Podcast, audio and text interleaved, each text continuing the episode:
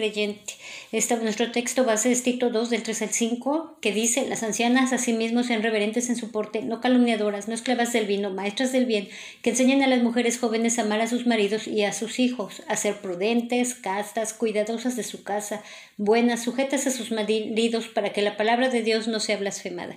Hemos revisado en las clases anteriores qué significa ser reverente en su porte, qué es, qué es no calumniadoras, meditamos sobre las esclavas del vino y tener dominio propio, bueno, meditamos sobre qué es no ser esclava del vino y estuvimos revisando el dominio propio, maestras del bien que enseñan a las mujeres jóvenes a amar a sus maridos y empezamos a revisar cómo se ve un matrimonio cristiano, cuál es el estándar de Dios, qué es lo que Dios pide para, para, la esposa, en, nuestro caso que es un estudio de mujeres, pero empezamos a ver ahorita deberes y convivencia de ambos. Entonces ya revisamos en la que la convivencia debe ser una actitud de amor y liderazgo del esposo y sujeción de la esposa, Luego vimos los deberes de cada uno, de vivir el uno con el otro, amándose el uno al otro, siendo fieles el uno con el otro, ayudándose el uno al otro en su trabajo, en sus aflicciones y en su consagración a Cristo. Luego, siendo pacientes el uno con el otro, salvando el uno al otro, o promover, más bien promover la salvación de nuestro cónyuge si no es creyente, y si es creyente, bueno, eh, ayudarlo en su crecimiento espiritual, en, usando nuestras las herramientas que, que, el Señor nos da. Estuvimos meditando en eso. También mantener relaciones íntimas, cuidado del, cuidado de los intereses del uno en toda, el, uno al otro en todas las cosas y orando el uno por el otro. Estos deberes que estuvimos revisando en las semanas anteriores estuvimos profundizando y sabemos que es deber de ambos, pero bueno, los, es era importante que los conociéramos para que nosotros los pongamos en acción porque es la parte que a nosotros nos corresponde. Luego vimos cómo cumplir estos deberes, dijimos que es, manteniéndose puros antes del matrimonio, elegir con cuidado a su cónyuge, estudiar los deberes matrimoniales antes de tenerlos, resolver obedecer a Dios sin reservas, obtener y mantener una un afecto auténtico para su cónyuge y orar, orar pidiendo las gracias espirituales de sabiduría, humildad y rectitud. Todo eso lo hemos estado revisando y profundizando en, en, las clases anteriores y hoy vamos a entrar a los deberes de las esposas específicamente, porque como dije, hemos estado viendo los deberes de ambos, la convivencia que es de ambos, pero hoy vamos a, a profundizar en qué es lo que, cómo hemos de ser cuál es, nuestra conducta como esposas. Y vamos a, empezar leyendo Romanos 7.2, que dice, porque la mujer casada está sujeta por la ley al marido mientras éste vive, pero si el marido muere, ella queda libre de la, de la ley del marido. Entonces vemos que la ley, por ley, la esposa está sujeta al marido mientras él vive el marido. Pablo va a referirse e, a este concreto caso legal, el caso del matrimonio, porque la ley matrimonial vincula a un hombre con una mujer de por vida, para mejor o para peor, hasta que la muerte los separe. Así que si una mujer casada, así que una mujer casada debe lealtad a su marido mientras éste vive. Entonces, no, no hay mayores explicaciones. Cuando uno hace un un, este, una unión matrimonial, están ante Dios, es un matrimonio, aunque lo hagas en el registro civil o, aunque no seas creyente y lo hagas en registro civil o, aún como creyente lo quieres hacer en el registro civil, el Señor da, da, para Él estás haciendo un compromiso de por vida o más hasta que la muerte los separe es delante de Dios. Así que para, para las buenas y en las malas.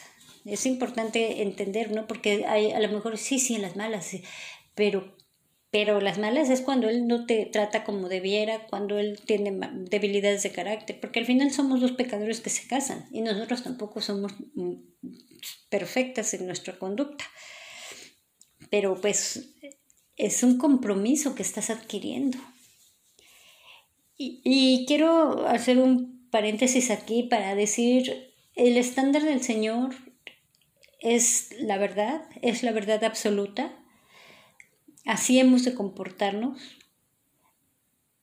Pero, bueno, no, pero existen Sí, sí, pero, pero no malentiendan, existen situaciones bien difíciles, bien duras, debido a la dureza del corazón de, del esposo o quizás hasta de la esposa, ¿no? Hay este, nuestra naturaleza caída a veces es, es, fuerte. Como creyentes no debería ser así, nuestro esfuerzo, debemos esforzarnos por obedecer al Señor, pero a veces el, esposo no es creyente y tiene debilidades de carácter que pues se fueron se descubren ya después de haberse casado y muchas veces corre en peligro la vida de la esposa, de los hijos o es una situación muy difícil.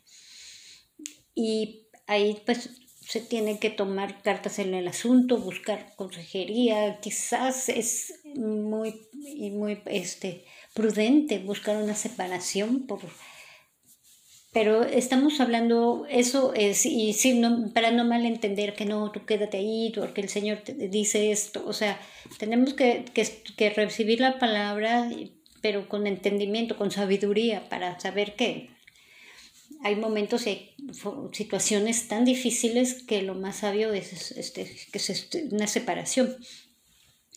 Pero bueno, y si ese es el caso, pues les animo que busquen ayuda si alguna de, ustedes está pasando por ese, esa situación.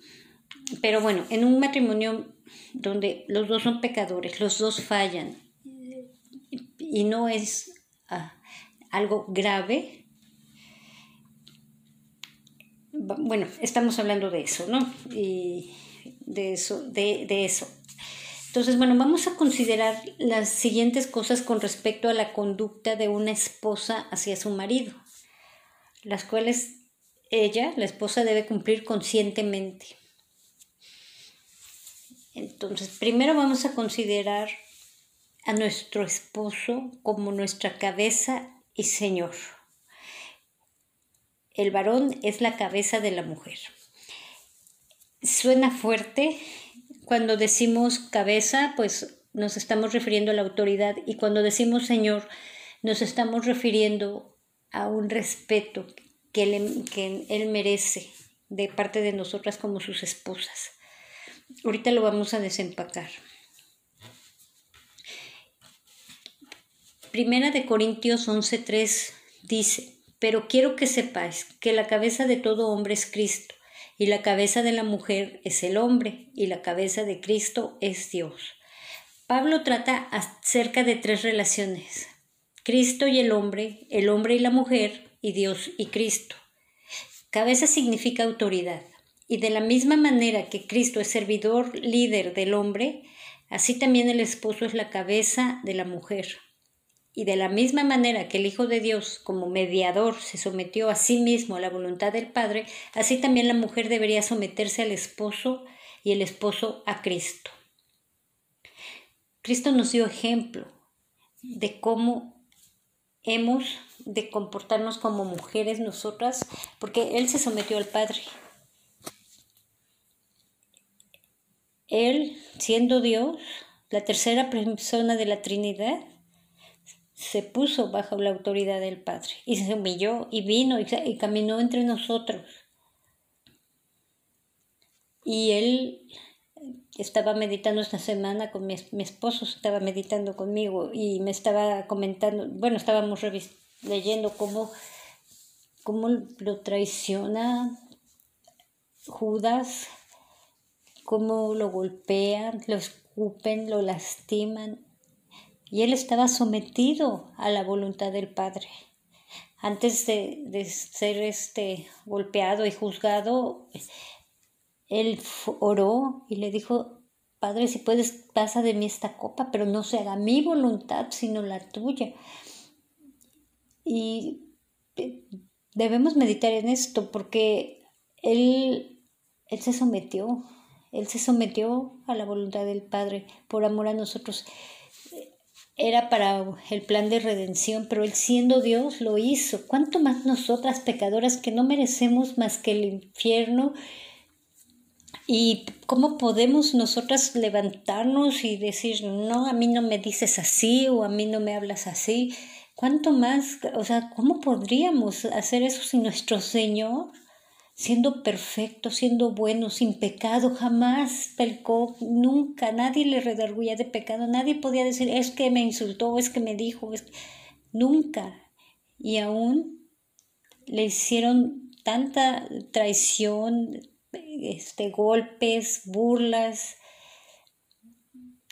y él se sometió a la autoridad del Padre. O sea, ¿Cómo es posible que nosotras, de, ay no, a mí que no me hable así o que yo no me voy a someter en esto? ¿no? Obviamente estamos hablando de, de casos normales. También, otro paréntesis, el, la única excepción donde no nos vamos a someter a nuestro esposo si nos está pidiendo pecar o nos está, nos está haciendo hacer cosas que Dios prohíbe o no hacer cosas que Dios manda.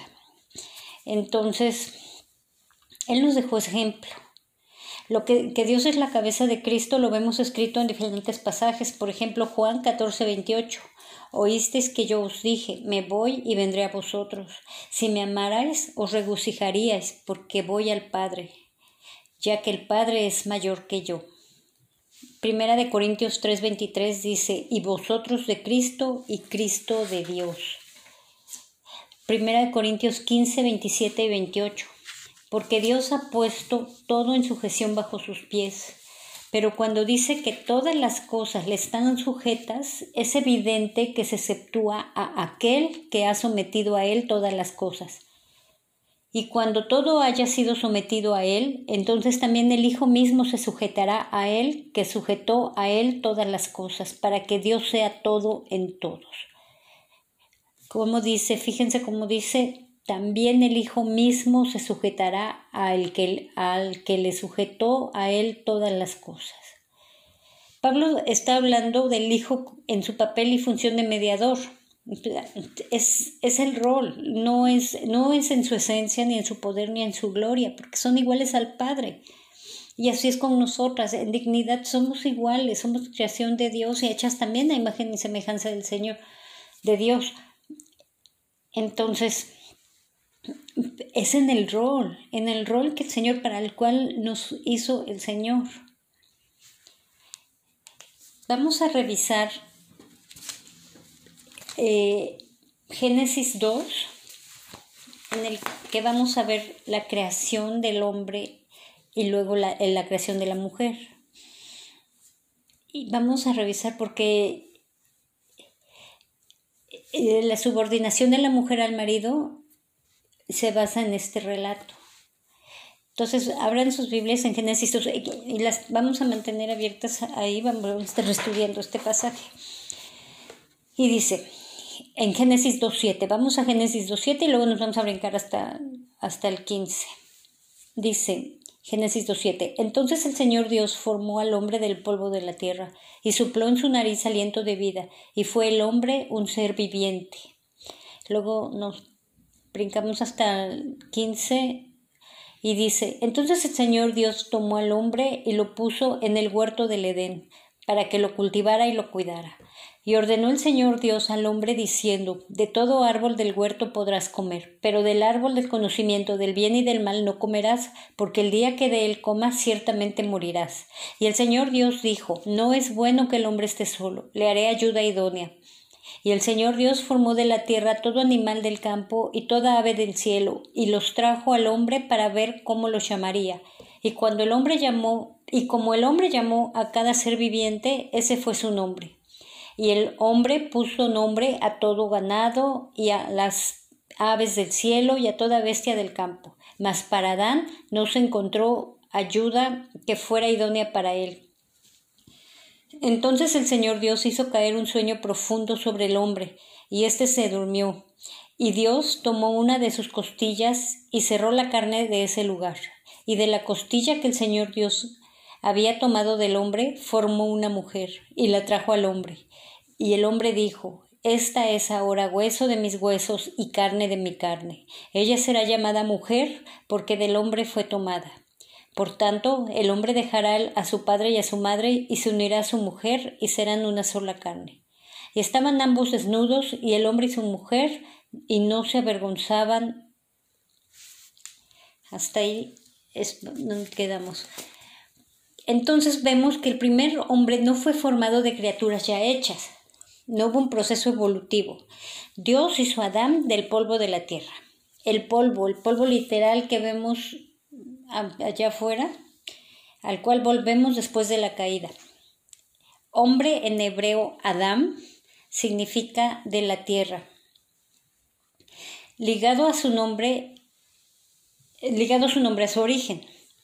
Luego dice que Dios sopló en su nariz aliento de vida.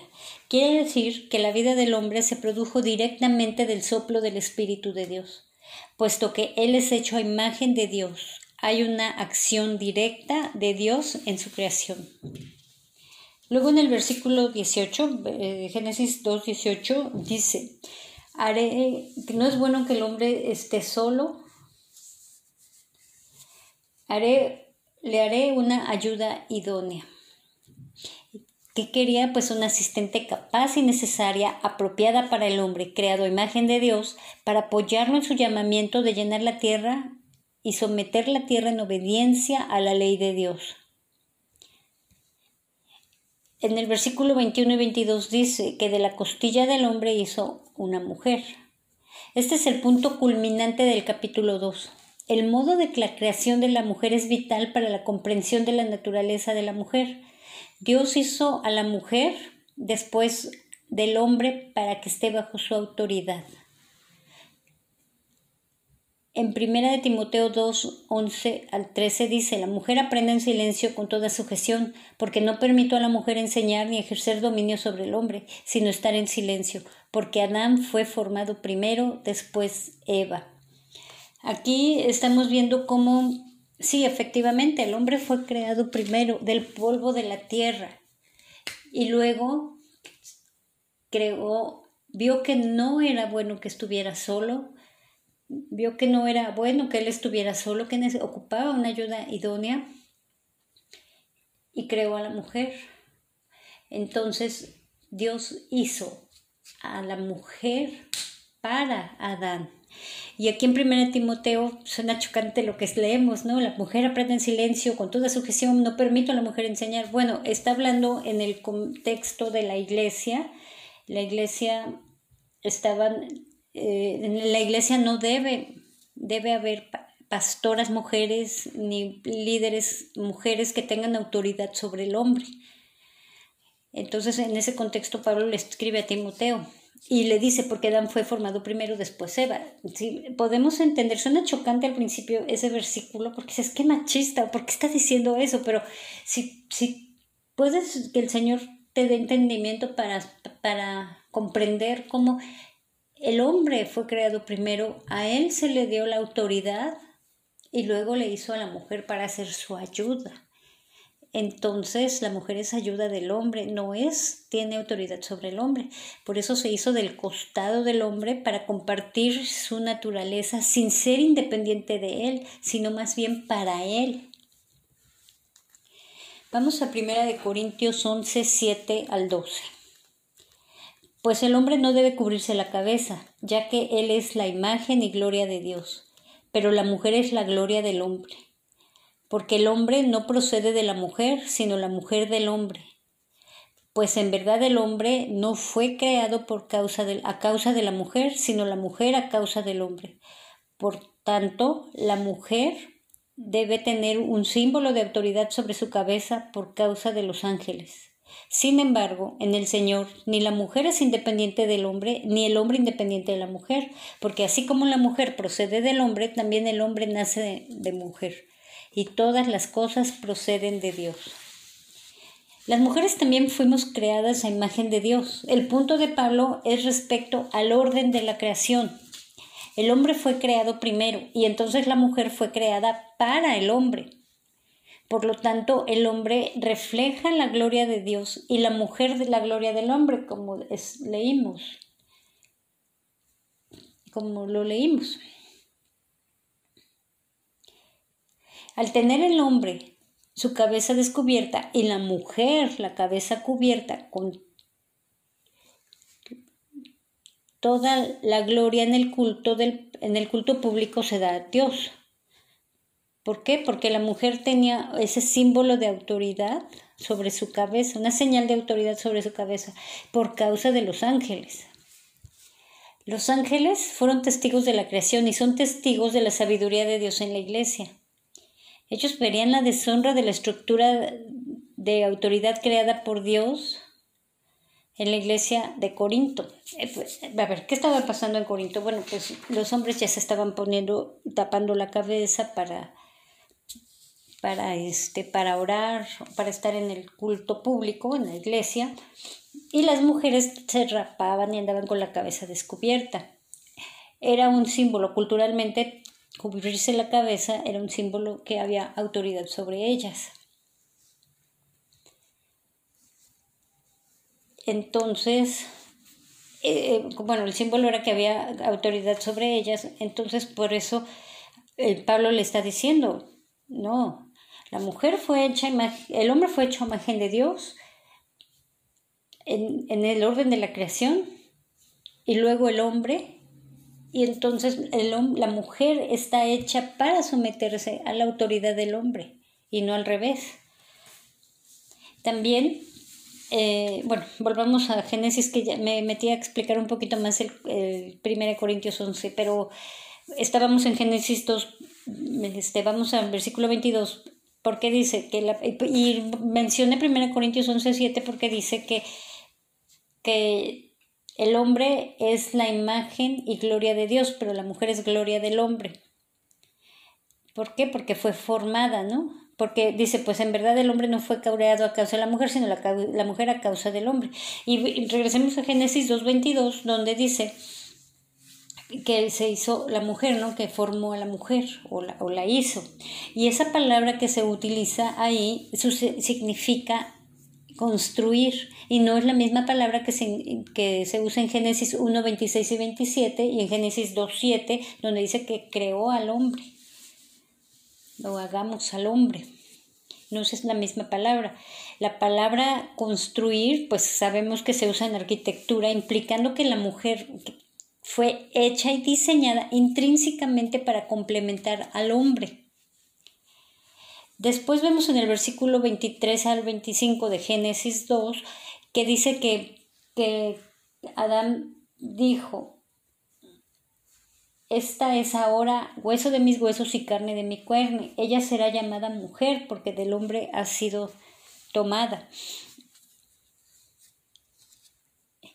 Y eso hace referencia del vínculo íntimo y perdurable, una carne, como Mateo 19, 5, 6 y 1 Corintios 6, 16, serán una sola carne.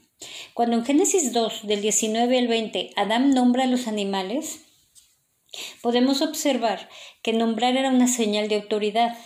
Cuando en Génesis 1.5, 1.8, 1.10 el Señor eh, Dios nombra, ¿no?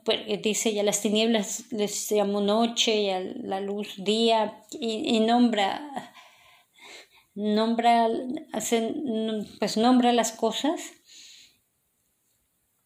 y Adán era imagen y representante de Dios y él debía gobernar la tierra, como lo vemos en Génesis 1.26. En Génesis 1.23 el texto dice que Adán le puso nombre a la mujer, dijo, ella será llamada mujer o varona, como algunas traducciones lo dicen. De nuevo, porque nombrar implica autoridad. Entonces, con Concluimos que el varón no fue creado a causa de la mujer, es decir, para servirle a ella de ayuda, sino que la mujer fue creada a causa del varón. ¿No? Como leímos en 1 Corintios 11:9, pues en verdad el hombre no fue creado por causa de la mujer, sino la mujer a causa del hombre.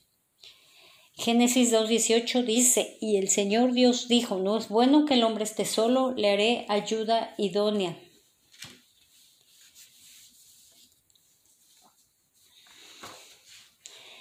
Entonces, en 1 Corintios 11, 11 y 12, dice, lo leímos hace unos momentos, Sin embargo, en el Señor, ni la mujer es independiente del hombre, ni el hombre independiente de la mujer, porque así como la mujer procede del hombre, también el hombre nace de la mujer, y todas las cosas proceden de Dios. Para que Pablo no sea malentendido, como si estuviera diciendo que la mujer es de menor valor, resalta la mutua dependencia del hombre y de la mujer. Repetimos, la mujer, la mujer fue creada para el hombre. Ese fue el orden de la creación. Y Pablo está hablando en 1 Corintios 11, está hablando del orden de la creación, de que el hombre está sobre autoridad de la mujer, porque la mujer fue creada para el hombre en ese orden. Pero como acabo de decir, para que no sea malentendido, nos habla, nos explica en el versículo 11 y 12, sin embargo en el Señor ni la mujer es independiente del hombre ni el hombre independiente de la mujer, porque así como la mujer procede del hombre, también el hombre nace de mujer y todas las cosas proceden de Dios. Entonces Pablo al pasar del orden de la creación pasa al de la redención. Y el apóstol recuerda que en el Señor, es decir, como miembros de un cuerpo en Cristo y coherederos de la gracia de la vida eterna, estamos al mismo nivel. Ambos tenemos a Dios por Padre y aunque es cierto que la primera mujer fue hecha del primer varón, también es cierto que todo otro varón, también Cristo, nacen mediante la mujer. Entonces, espero que haya quedado claro cómo las escrituras nos enseñan que nos hizo a las mujeres para ser ayuda idónea y que Él es nuestra autoridad, nuestro esposo, tiene autoridad sobre nosotros. Somos sus ayudantes y nos sometemos. Eso dice la palabra de Dios. Ahora, si como estamos viendo entonces el deber como mujeres, como esposas, ¿no? Considerar a nuestro esposo como nuestra cabeza, es decir, como nuestra autoridad. Ahora dice que también lo consideremos nuestro Señor. Y el Señor en griego significa amo. Pero no estamos hablando que nosotros somos sus esclavas. Ya, ya vimos que estamos igual en dignidad, igual en valor en Cristo. Somos coherederas de la gracia de Dios solamente en el rol. Pero entonces, ¿a qué me refiero con decir que, que nuestro esposo lo consideremos como nuestro Señor? Bueno, va a ser a considerarlo Señor, eh, nos estamos refiriendo a alguien digno de todo nuestro respeto. Considera, entonces, en otras palabras, decir que consideras a tu esposo tu cabeza y Señor, estamos diciendo, considera a tu esposo como tu autoridad y alguien digno de todo tu respeto. Primera de Pedro 3:6 dice, como Sara obedecía a Abraham, llamándole Señor, de la cual vosotras habéis venido a ser hijas, si hacéis el bien sin temer ninguna amenaza. Pedro singulariza a Sara como ejemplo de sumisión al marido, fijándose especialmente en el respeto que ella mostraba llamándole mi Señor como lo vemos en Génesis 18:12, dice, y Sara se rió para sus adentros diciendo, ¿tendré placer después de haber envejecido, siendo también viejo mi Señor?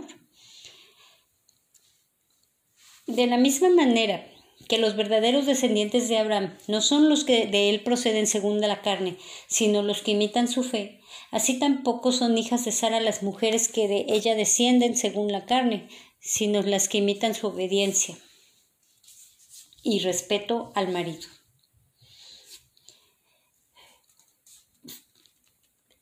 Pues entonces ah, hemos de imitar a Sara como hemos de imitar a Sara en la obediencia al marido. Si en verdad hemos creído, Abraham fue el padre de la fe, así le llaman, ¿no? En él serían benditas todas las naciones. Y como nosotros venimos, como mujeres, venimos a ser, a ser hijas de Sara. Si somos creyentes, deberíamos estar imitando ¿En qué? En la obediencia al Señor. ¿Fue Sara perfecta?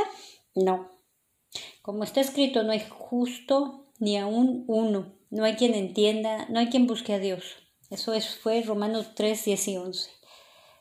Sara era una mujer muy bella, pero era estéril. En Génesis 16.1 nos narra, bueno, en Génesis 16 en total, pero bueno, nos narra que Sarai, mujer de Abraham, no le daba hijos.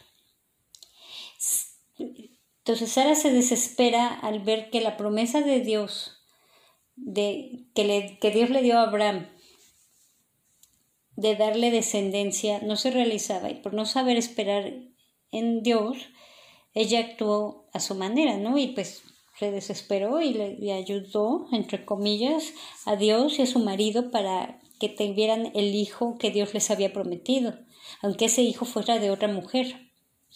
Entonces, bueno, toda la historia está en Génesis 16 y podemos ver ahí como la palabra de Dios nos platica o nos cuenta cómo Sara mintió, desconfió de las promesas de Dios, se enojó contra su sierva, fue injusta con ella.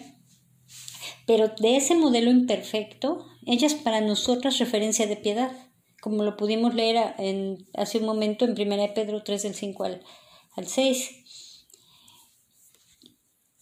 Porque ahí Pedro la exhibe como un ejemplo de piedad, ¿no? Exhibe como, la exhibe como un ejemplo de piedad, ¿no? Digna de nuestra imitación, que la imitemos así como ella imitaba a Cristo. Pero ¿por qué para nosotros es una referencia de piedad? Bueno, porque en Hebreos, porque ella tenía fe. En Hebreos 11:11 11, podemos observar cómo la fe que había en el corazón de Abraham, también estaba en el corazón de Sara. Por la fe, la misma Sara, siendo estéril, recibió fuerza para concebir y dio a luz aún fuera del tiempo de la edad, porque creyó que era fiel quien lo había prometido. Hebreos 11:11. Entonces, Sara había titubeado, así como Abraham lo había hecho. Había dudado a veces, pero finalmente su fe era genuina, sincera y real. Fue la fe que había sido dada por Dios en el corazón de Sara lo que la hizo una mujer justa delante de Dios y un ejemplo de piedad para nosotras. Y fue por gracia, como dice Efesios 2, 8 y 9, porque por gracia sois salvos por medio de la fe, y esto no de vosotros, pues es don de Dios, no por obras para que nadie se gloríe. Entonces, Sara es nuestro ejemplo de un ejemplo, una mujer que tuvo fe en el Señor y es nuestro ejemplo de piedad. Ella se sometía a su marido, su marido era su autoridad y no solo era su autoridad, ella lo respetaba llamándole mi Señor. Por supuesto, no vamos a llamarle mi Señor a nuestro esposo. Estamos hablando en el sentido de que Él merece todo nuestro respeto y que nosotros nos sujetemos a Él, que tengamos la conciencia que Él es nuestra autoridad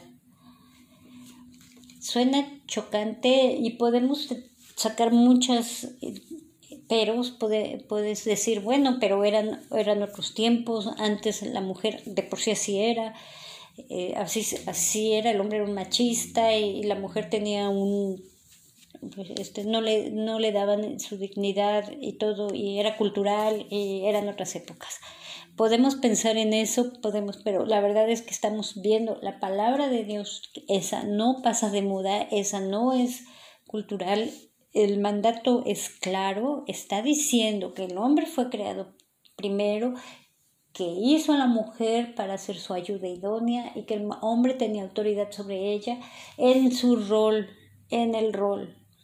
Porque todas esas cosas, no, pero es que no, todas esas eh, resistencias que podemos poner es porque no estamos entendiendo que estamos hablando de los roles, no estamos hablando de dignidad, de, de, de una relación esclavo-amo, no estamos hablando de eso, estamos hablando de una relación de amor.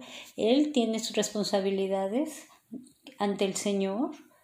Él va a ser como Cristo con su iglesia, aún yo a mí me parece que su responsabilidad es altísima, altísima, porque él tiene que representar a Cristo con nosotras, ser pacientes, buenos y, todo. Pero bueno, estamos estudiando lo que a nosotras nos corresponde y cómo eh, nosotras debemos obedecer lo que dice la palabra de Dios. Dios así lo creó y así lo formó. Y en ese rol podemos funcionar como matrimonio y vamos a funcionar bien. Acuérdense como Génesis, ay se me fue la cita, pero como en Génesis le dice a la, a la mujer, tu deseo será para tu marido, ¿qué es eso? Bueno, tú vas a querer gobernar sobre él, pero pues porque y es una maldición, nacemos con esa maldición, nosotras como mujer queremos gobernar, queremos ser rebeldes a su autoridad, pero nosotras las que hemos creído y si tú en verdad has creído, entonces vas a saber que, que eso está mal, que es tu naturaleza pecaminosa y tu carne, y pues no alimentemos la carne, sino alimentemos el espíritu, crezcamos en el Señor, que crezcamos en, en, conocimiento de su carácter, de su voluntad, que tengamos una comunión con el Señor, que estemos buscando las cosas de Dios, una vida de piedad, para que nos fortalezcamos cada vez más y podamos pelear esas batallas diarias con la carne que quiere hacer lo que no quiere, lo que quiere hacer lo suyo propio y no lo que Dios manda.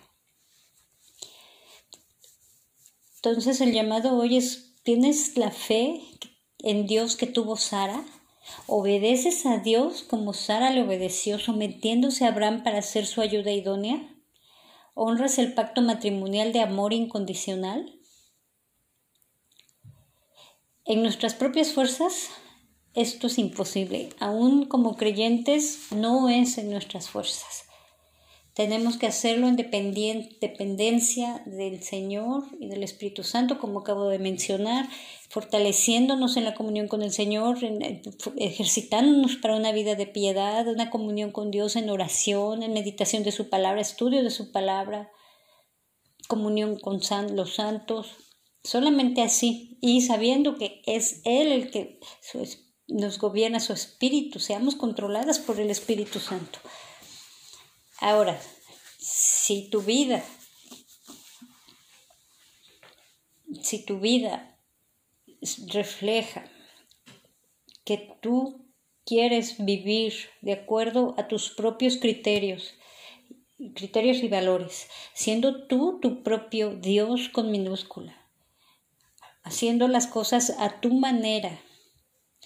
Y cuando tú haces las cosas a tu manera, estás dándole la espalda al único Dios verdadero y estás pegando contra Él.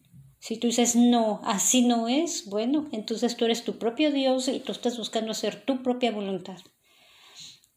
Y eso es pecado y estás pecando y estás pecando cada momento, aunque, aunque no te des cuenta y aunque en tu criterio digas esto no es malo, hacerlo así no está mal, este, lo hago con buenas intenciones porque es lo mejor, aún así es pecado y aún si lo ignoraba, si ahorita te estás dando cuenta, de todas maneras es pecado, aunque lo hayas hecho en ignorancia sin haber visto estas cosas. Entonces, lo que tenemos que hacer es arrepentirnos. Como creyentes, arrepentirnos pidiéndole perdón a Dios, si no lo habíamos visto así. Las... Y si, y si no habías entregado, rendido tu vida y tu voluntad al Señor, bueno, pues es momento de, que reflexiones qué estás haciendo, porque a lo mejor puedes estar hasta en la iglesia, o quizás no ni a la iglesia ibas, pero muchas veces hasta puedes estar en la iglesia y pensando que tienes una religión y que estás bien con Dios. Pero examinemos nuestra vida a la luz de sus mandamientos y aquí estamos viendo dos. bueno, sí, estamos viendo el mandamiento del Señor a que nosotros nos sujetemos a nuestros esposos, considerándolo la autoridad porque Él nos hizo con ese rol para ser su ayuda idónea. Si no estamos haciendo eso, si no estamos haciendo, eh, cumpliendo esa voluntad de Dios, ese mandamiento de Dios, bueno, pues arrepiéntete, arrepiéntete. Arrepiéntete si eres creyente, pídele perdón al Señor y, dile que te dé la fuerza para cambiar. Y si crees que es creído, pero, pero tú no dices, no, eso no, sí creo, pero eso no, no está bien. ¿Por qué dicen los psicólogos? ¿Por qué dicen otras mujeres? ¿Por qué dice la televisión? ¿Por qué dicen las noticias? Entonces a lo mejor no has creído y te, te examínate, examínate porque Dios es bueno, pero también es justo y santo, y Él no tendrá por inocente al culpable. Sin embargo, debido a su gran misericordia, Él envió a su Hijo para vivir la vida perfecta y justa de acuerdo con la ley moral de Dios. Él obedeció perfectamente, Él se sujetó al Padre. Él obedeció en que es Dios, es Dios, Dios con nosotros, es Dios, pero se humilló y vino y estuvo aquí con nosotros padeció aflicción, traición, dolor, burla. Él se sometió al Padre, nunca pecó. Él vivió la vida perfecta por nosotros. Él fue crucificado, llevando el castigo y la ira del Padre sobre Él, el castigo que tú y yo merecíamos. Él lo pagó. Él vino a hacerlo por nosotros porque sabe, sabe que no podemos nosotros. Fue crucificado, muerto y resucitó y ahora está sentado a la derecha del Padre. Para ponernos a cuentas con Dios y recibir su salvación debemos arrepentirnos de nuestros pecados, reconocer a Jesús como nuestro Señor y Salvador. Al reconocerlo como nuestro Señor, estamos rindiendo nuestra vida a Él. Ya no se trata de nosotras, sino de Él, de morir a nosotras y vivir de acuerdo con lo que su palabra nos indica. Y esto no lo haremos en nuestras propias fuerzas, sino que su Espíritu Santo nos guiará y fortalecerá para hacer su voluntad. Si tú dijiste que has creído, o si tú dijiste que has creído, no nada más es, ah, sí, yo creo y recibo su salvación. No, tienes que reconocer que Él es tu Señor y tu Salvador. Y te vas a someter a su voluntad, vas a hacer las cosas a su manera. Esto no es de nosotros, es ese nuevo corazón que el Señor nos pone a la hora de habernos convertido. Examínate, te, ¿verdad? te invito a que te examines, que revises si no estás viviendo en rebeldía a su voluntad. Ahora, pues, retomando, pues, pues ya vimos con la, vemos cómo la palabra nos enseña que el Señor creó al, al hombre a nosotras nos creyó, creó como ayuda idónea. Y bueno, esto es, y esto es una vida, este, una vida piadosa, una vida, este es el cristianismo. El cristianismo no es que vayas a la iglesia, que te juntes con cristianos. El cristianismo es obedecer al Señor en todas las cosas y considera el costo porque se dice fácil, ah, ok, bueno, sí, está bien el Señor. De hecho, muchísimas veces en nuestro caminar cristiano estoy segura que muchas veces has escuchado que, que nosotros somos la ayuda idónea y todo, pero cuando ya profundizas y, y aquí no es nada más que voy y lo escucho, es voy a aplicarlo y voy a tratar de obedecer al Señor. Y no es fácil porque estamos bajo esa maldición en nuestra carne. No es fácil, no es fácil que tu esposo dice para allá y tú quieres irte para el otro lado. O sea, no es fácil. En la vida práctica no es fácil. Y considera el costo. Considera el costo. ¿Quieres seguir haciendo las cosas a tu manera? O, o, quieres obedecer al Señor y no va a ser fácil. Considéralo. Pero también considera el costo de no haber creído en Él. Él es sabio, y Él sabe por qué hizo esos roles. Su voluntad es buena, agradable y perfecta y Él nos ama, ama nos ama, nos da su salvación, nos ofrece salvación. Y nosotros no tenemos, y de veras cuando tú te pones a meditar en el Evangelio, cuando tú te pones a meditar como el Dios, el Dios santo, glorioso, no necesita, no necesitaba hacer esto, humillarse, no necesitaba. Y, todavía nosotras queremos hacer las cosas a nuestra manera, para, para no necesitaba humillarse para salvarnos y, nosotras queremos hacer las cosas a nuestra manera. Es para pensarlo, es para pensarlo y, y que Dios nos ayude a poder someter la carne que conceda salvación en las que no han creído Y bueno, la próxima semana vamos a seguir con nuestro estudio. Unas notas breves acerca de Sara, una mujer que creyó al Señor, que fue salva para el Señor, y que son interesantes y son, pues, nos dan ejemplo, ¿no? Por más de 100 años, Sara fue la compañera fiel de Abraham. Sara salió con Abraham de Ur de los Caldeos, dejando todo lo que tenía, toda su heredad en ese lugar en donde había sido criada. Abraham la amaba. Sara viajó con Abraham por 62 años, desde que salieron de Ur de los Caldeos, viviendo de un lado a otro, viajando, viviendo en tiendas, nunca teniendo su propio hogar, su propio terreno en este mundo, siendo extranjera y peregrina en la tierra identificándose con Abraham y con el llamado que el Señor le había dado, soportando cuando fueron a Egipto, cuando Abraham mintió diciendo que no era su esposa sino su hermana, y ella, como una mujer piadosa, se sometió a su marido, habiendo soportado a través de tantas tribulaciones, porque Dios guió a Abraham a través de su peregrinaje prueba tras prueba a fin de probar y fortalecer su fe. Sara muere a los 127 años, su hijo Isaac tenía 37. Y bueno, es nuestro ejemplo de amor, lealtad, considerar al esposo como autoridad y respetarlo. Pero solamente como vimos, esto no era Sara en sus propias fuerzas, sino era esa fe que el Señor le dio para salvación.